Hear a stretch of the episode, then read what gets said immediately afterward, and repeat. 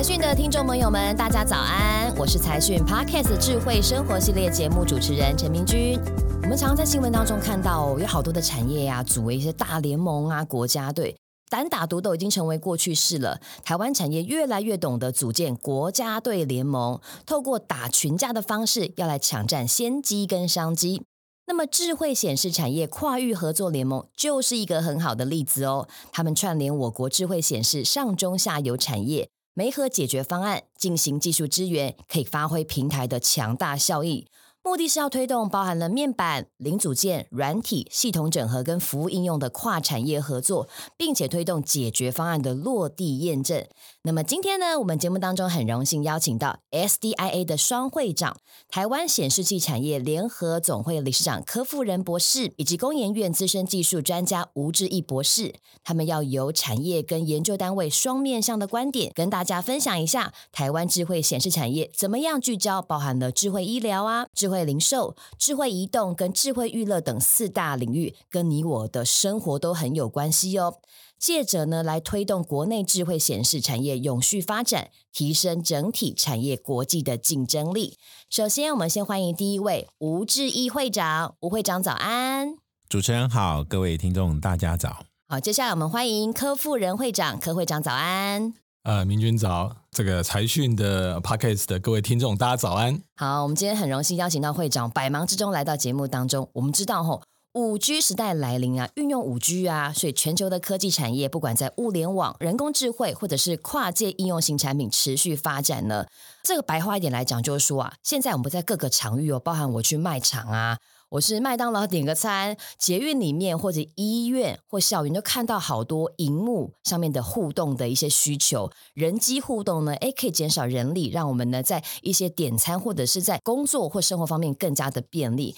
那这都需要要用到很多很多的智慧显示器。我想请教一下会长吼，呃，现在我国智慧显示产业啊，有没有什么样的特色跟优势？那么面临到哪些市场面或发展转型还有升级的挑战呢？好，刚这个问。问题其实是我们在做显示器的人哈，一路以来看着全球的显示器的发展，从原本可能是这个电脑 notebook，到后来电视、手机，一路看到我们把整个显示器的应用推到生活里面无所不在，那这里头就变成是所谓的数位生活里面的新推手，来自于这个显示器的一个终端应用。所以，我们这个智慧显示的跨域合作联盟，其实我们自己都说这个叫做超前部署。对，因为我们在去年四月，整个在经济部工业局的带领，我们推动之下成立这个，其实基本上就是站在台湾的显示器产业过去二十年累积下来一个很重要优势，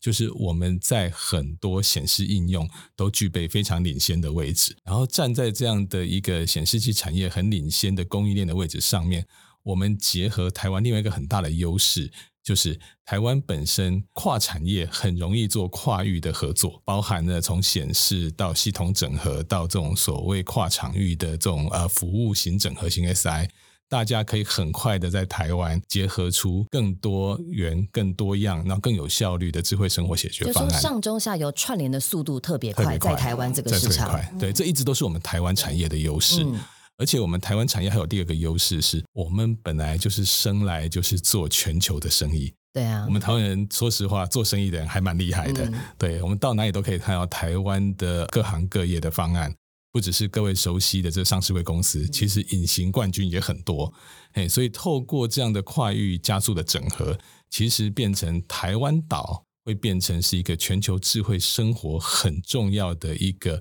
所谓的展示。或者实验场域，那这些实验场域会变成是创创新场域，所以这个我们着重的这个智慧显示跨域合作联盟，很重要的核心是在做应用的创新，从应用的创新带领起整个生态体系的建立，同时间也把我们累积二十年的这个显示面板的技术含量再提升，然后应用再放大。好，那我想请问一下，其实会长，你刚才讲到，因为我国的显示器产业吼，优点就是吼，台湾上中下游串联的速度很快，这是我们最大的优势，也是我们的武器。可是目前市场上面一定有很多的竞争者，有没有什么转型或升级的挑战呢？有，我想产业其实一直在发展哈，它是一个活的。我们企业面对的每一个阶段都有转机，也会有挑战。那我想，呃，显示产业这几年一直面对的就是国际的竞争哦。那因为这是一个兆元级的产业，所以这个产能资本的投入其实是很大的关注。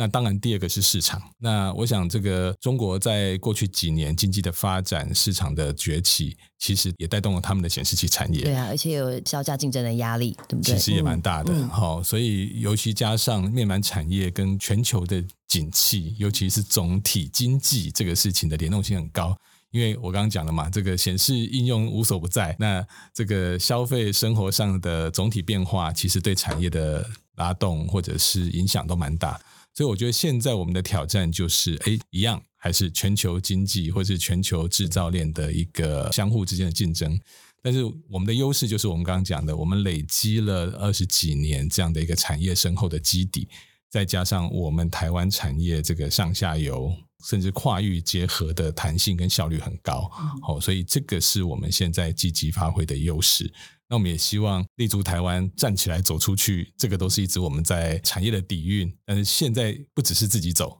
还要整个产业跨域合作，一起走出去。的确哦，现在就是要团结力量大嘛，就是不要说单打独斗哦，打群架，国家队呢拳头才够硬。因此就会成立了我们智慧显示产业跨域合作联盟。那这个 SDIA 呢，其实去年四月份才成立哦。它设有国际拓销、场域应用、识字平台跟策略趋势等四个联盟的推动工作组。那么，请问一下，SDIA 对我国智慧显示器产业跨域合作扮演什么样的角色呢？怎么样整合资源，推动包含面板、零组件、软体、系统整合跟服务应用的跨产业合作？那这问题，问题我们要请这个吴志毅会长来帮我们回答一下，请吴会长说一下。好。那就如同主持人刚才说的，这个智慧显示产业跨域合作联盟，基本上是在二零二一年由行政院成立的。那我们成立的这个目的，我们想说，面板基本上是台湾第二大的产业，到目前为止还是第二大的产业。那在面板产业这几年，当然就是风风雨雨，那有可能就是市场的一个起伏。大家都知道，说面板基本上有一定的困境。那从政府的角度，或者从学业界的角度，我们就是想说，那怎么样来帮助，或者是跟我们的面板产业，让它可以更进一步，然后在国际上更有竞争性。所以我们就想说，好，我们的面板产业其实我们的技术都很厉害了，那我们应该从场域、从应用来发展，这样。所以呢，跟场域直接来做结合。所以我们的定调一开始就是说，我们有四个场域，一个是智慧医疗、智慧零售、智慧移动跟智慧娱乐四大领域。那我们就针对各个场域，我们来做一些跟就是场域这边做个结合，然后把我们刚才主持人讲的，把软体系统整合跟这些应用把它结合在一起。所以呢，我们整个这个方案里面呢，基本上有策略趋势、试制平台、场域应用跟国际拓销。那简单来讲，那当然一开始要成立这样的一个或者做这样的一个东西，当然你要有一个策略。那我们的策略我们刚才有讲过，基本上就是从场域来出发。那从场域来出发，可是不是所有的应用都需要非常大量的面板。我举个例子来讲好了，我可能就是电视跟手机，你可能一年需要上亿台。可是我今天如果是为了一零一，或者是为了某个 shopping mall 来打造，它可能量没有那么大。可是它是针对那个特定的场域来应用，所以我们有这个策略之后，我们就要有一个试制平台，就是说有法人单位，你可能量没有那么大，你可能只需要几十片或几百片，由这个试制平台来做一个 prototype 的一个就是一个面板示范，示范。那可能针对某个场域，比如说一零一，我我用一零一来当个例子，智慧零售的部分，对对，智慧零售。嗯、那如果这个东西大家觉得很好的话，自然有很多商场想来做这个东西，嗯、这时候。就可以到真的友达、群创这种大型的面板厂去下单，所以就是我们的试制平台，对我们来讲是一个非常重要的一个试制的一个方案。这个东西做得好之后，我们就可以把它推到各式各样的商场。我想请问会长，比如说像智慧零售在一零一的应用啊，大概会是怎么样的一个示范的环境？就是我可以想象一下吗？好，不要特别指一零一啦，嗯、任何这样的一个智慧商场，商场嗯、比如说我们可能在橱窗上面，嗯、我就可以不是只有玻璃而已，有面板，对，那它可能可以显示一些，哎，这个衣服的形式啊。甚至是现在已经有一些说像那个魔镜，哎，我要试穿衣这个衣服，在我根本不用到试衣室，对对对对对，嗯、我就直接可以套在我的身上可以来看这样。那另外是说，哎，我们以前玻璃上面，比如说都会贴什么 on sale 啊，其实玻璃本身也是一个显示器，所以如果你在上面做一个透明的显示器，你很多 information 就可以直接在你的。玻璃的橱窗上面秀出来，也比较环保，而且非常动态，甚至是可以有 interaction，就是说，哎，我今天这个顾客，我可能看到某个衣服，我点上面的面板，它就会秀出它的质料、材质这些东西，这就是所谓的智慧零售。这个东西可以用在很多商场，这样、嗯、对。那这个东西如果场域应用 OK 之后，那我们最后一个就是我们希望做一个国际拓销，对我们希望把这个成功的经验拓展到就是国外，毕竟我们必须承认。台湾的市场没有那么大，尤其是面板业，就是这是一个非常大的产业。如果真的要有竞争力，最后你还是要把这些应用拓展到国际市场。所以我们在这样的一个方案跟策略之下，我们就订立了这个一个行动方针啊。这两年下来，其实已经有不少的一个。一个成果了。我想大家应该如果说走在路上逛街或去一些特别建筑，一定都有感受到，哎，有一些比较特殊面板的应用，对不对？对。对，那想请问会长，刚才说到四大场域哈，智慧零售、智慧医疗、那智慧娱乐跟智慧移动这样的场域，我觉得这个计划非常好。那我们怎么样透过 SDIA 整合资源推动，包含了这从上中下游一整串面板零组件、软体系统整合跟服务应用的跨产业合作呢？我们这个跨产业合作，比如说医疗好了，就是说我们可能直接跟医院来做一个连接。那以前面板厂的老板们曾经跟我讲一个故事，就是说他们医疗用的面板，比如说就是他们医院可能去跟西门子那些医疗器材厂商买那个面板，其实一开始做的是我们国内的面板厂。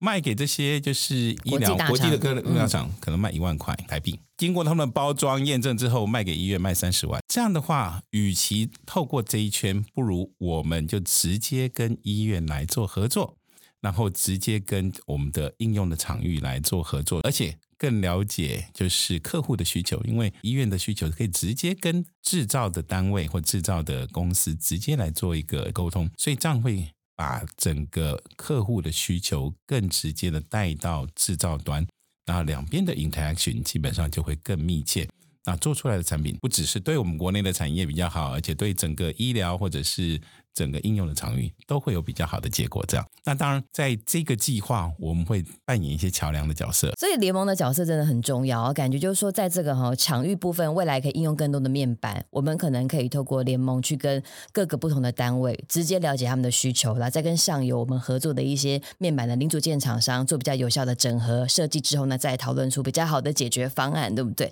那另外想请教两位会长哦，SDIA 啊，预计未来要怎么样持续串联产官学研的资源，激发产业跨域合作，然后进而带动产业转型，开发高附加价值的解决方案呢？借此可以强化我们国家的智慧显示产业技术，包含了人才啊、市场等等。我们怎么样提升我们的竞争优势？那我们先请柯会长来回答。好，我想这个整个提升上面呢，我们大概分好几个面向。那从产业面来讲，因为我自己是这个 SDIA 产业出身的一个会长代表哈，我想产业面来说，我们智慧显示产业跨域合作联盟，重点就在于结合产业的上中下游，然后呢，串联从零组件、系统整合、软硬体整合到场域应用的这些业者。那为了整合这个部分呢，我们 SDIA 设置了四个。SIG，所谓的 SIG 就是推动小组，针对智慧医疗、智慧零售、智慧移动以及智慧娱乐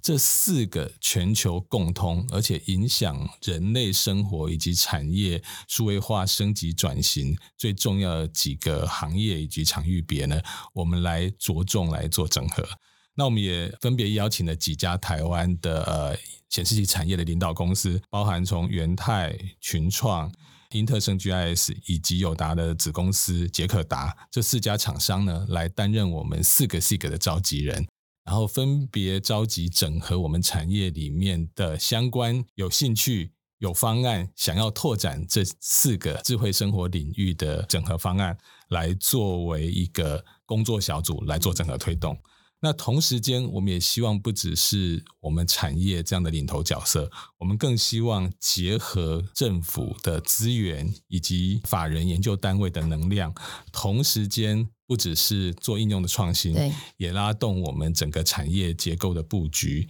以及技术含量的提升。那更重要的是，也能够同时拉动我们台湾人民生活的这个智慧化、有效化的一个、嗯、一个效益，所以我觉得这个是一个国家队里面很好的一个总体的一个效益。那当然，最后我们做业界的人都希望赚全球的是啊钱嘛哈、嗯，所以我们，我们先以台湾当做实验场域，做成功之后再去外面赚钱。没错，所以我们接下来很重要任务是带着我们这些会员厂商，大家一起要去走出去赚国际的钱。好，感谢柯会长哦。那一样的问题想请教这个吴会长，SDIA 怎么样呢？透过我们现在现有的资源来强化我们智慧显示产业的竞争优势呢？好，那我可能就比较从学研的角度来看这件事情呢。那当然，就是所有这些高科技的研发，其实最一开始应该是从学校的研发单位，所以我们也希望说。跟学校的单位有一个充分的合作。其实学校的教授们、学校的学生、研究生、博士班学生有很多很好的 idea，天马行空的想法。对对对，天马行空，可能有些时候不切实际，不过也没关系。很多东西，很多好的发明，本来就是从不切实际的天马行空出来的。所以，我们更应该加强在学校的研发资源的投入。这个研发资源的投入，不只是政府单位。那我们的产业界，我们也很希望说，跟学校有这种产学合作。那有这样的产学合作，更可以把老师、教授、研究生们的 idea，基本上跟产业做一个连接。这样，那可能发展出来的东西，不见得是那么短期就会变成产品。嗯，可是三五年后，基本上。可能这就是我们的领先的优势，所以我们必须有很多充分的研发资源投入基础的一个研发工作，那就是跟学校的老师、学生来合作。那这个我是非常鼓励，或者是产业界跟学校来做产学合作这样。嗯，那在研发单位，像法人单位，像工研院啊、资策会，基本上法人单位可以扮演的角色就是介于。纯研发跟纯商业中间的一个桥梁就对了，所以我们可能把学校的一些研发的东西，把它更优化，可以让它变成商品化。我刚才前面讲的试制品来，有点像这样的概念。所以，以法人单位的角色或研发单位的角色的话，基本上就是在一个基础研发，就是学校这边跟公司这边产业界中间做一个桥梁，把就是一个比较雏形的 idea 或者是一个想法，然后变成一个实际上的一个就是雏形品，最后想办法把它商品化。所以。在学研单位，我们希望的就是说有更充分的资源、研发资源，再透过研发的法人，把它正变成一个商品的雏形，把这个东西交给最后的产业界，最后成为成为产品。这就是我们希望的，由学校研发到产业界，可以把它串在一起。好，听起来真的是很兴奋，希望对于呃未来台湾面板产业的发展有更多多元的一个发展，也还也挖掘到更大的商机。哈，没错。今天非常感谢呢，包含了两位会长，一个来自产业界，一个来自学术界，让我们更加了解台湾显示器产业的发展。的确，近年受到疫情影响呢，大家的生活必须有所改变，企业也因应大众的生活习惯转型升级，产品增加了许多附加价值，方便大众来使用。相信经济部工业局创建的智慧显示产业跨域合作联盟，未来呢将会串联更多产业企业，发展更多智慧且便利的生活应用喽。本期财讯 Podcast 智慧生活系列内容分享在这里告一段落喽，感谢各位的收听，请订阅财讯 Podcast 持续追踪，可以获得更多的理财新观念、智慧新生活等资讯哦。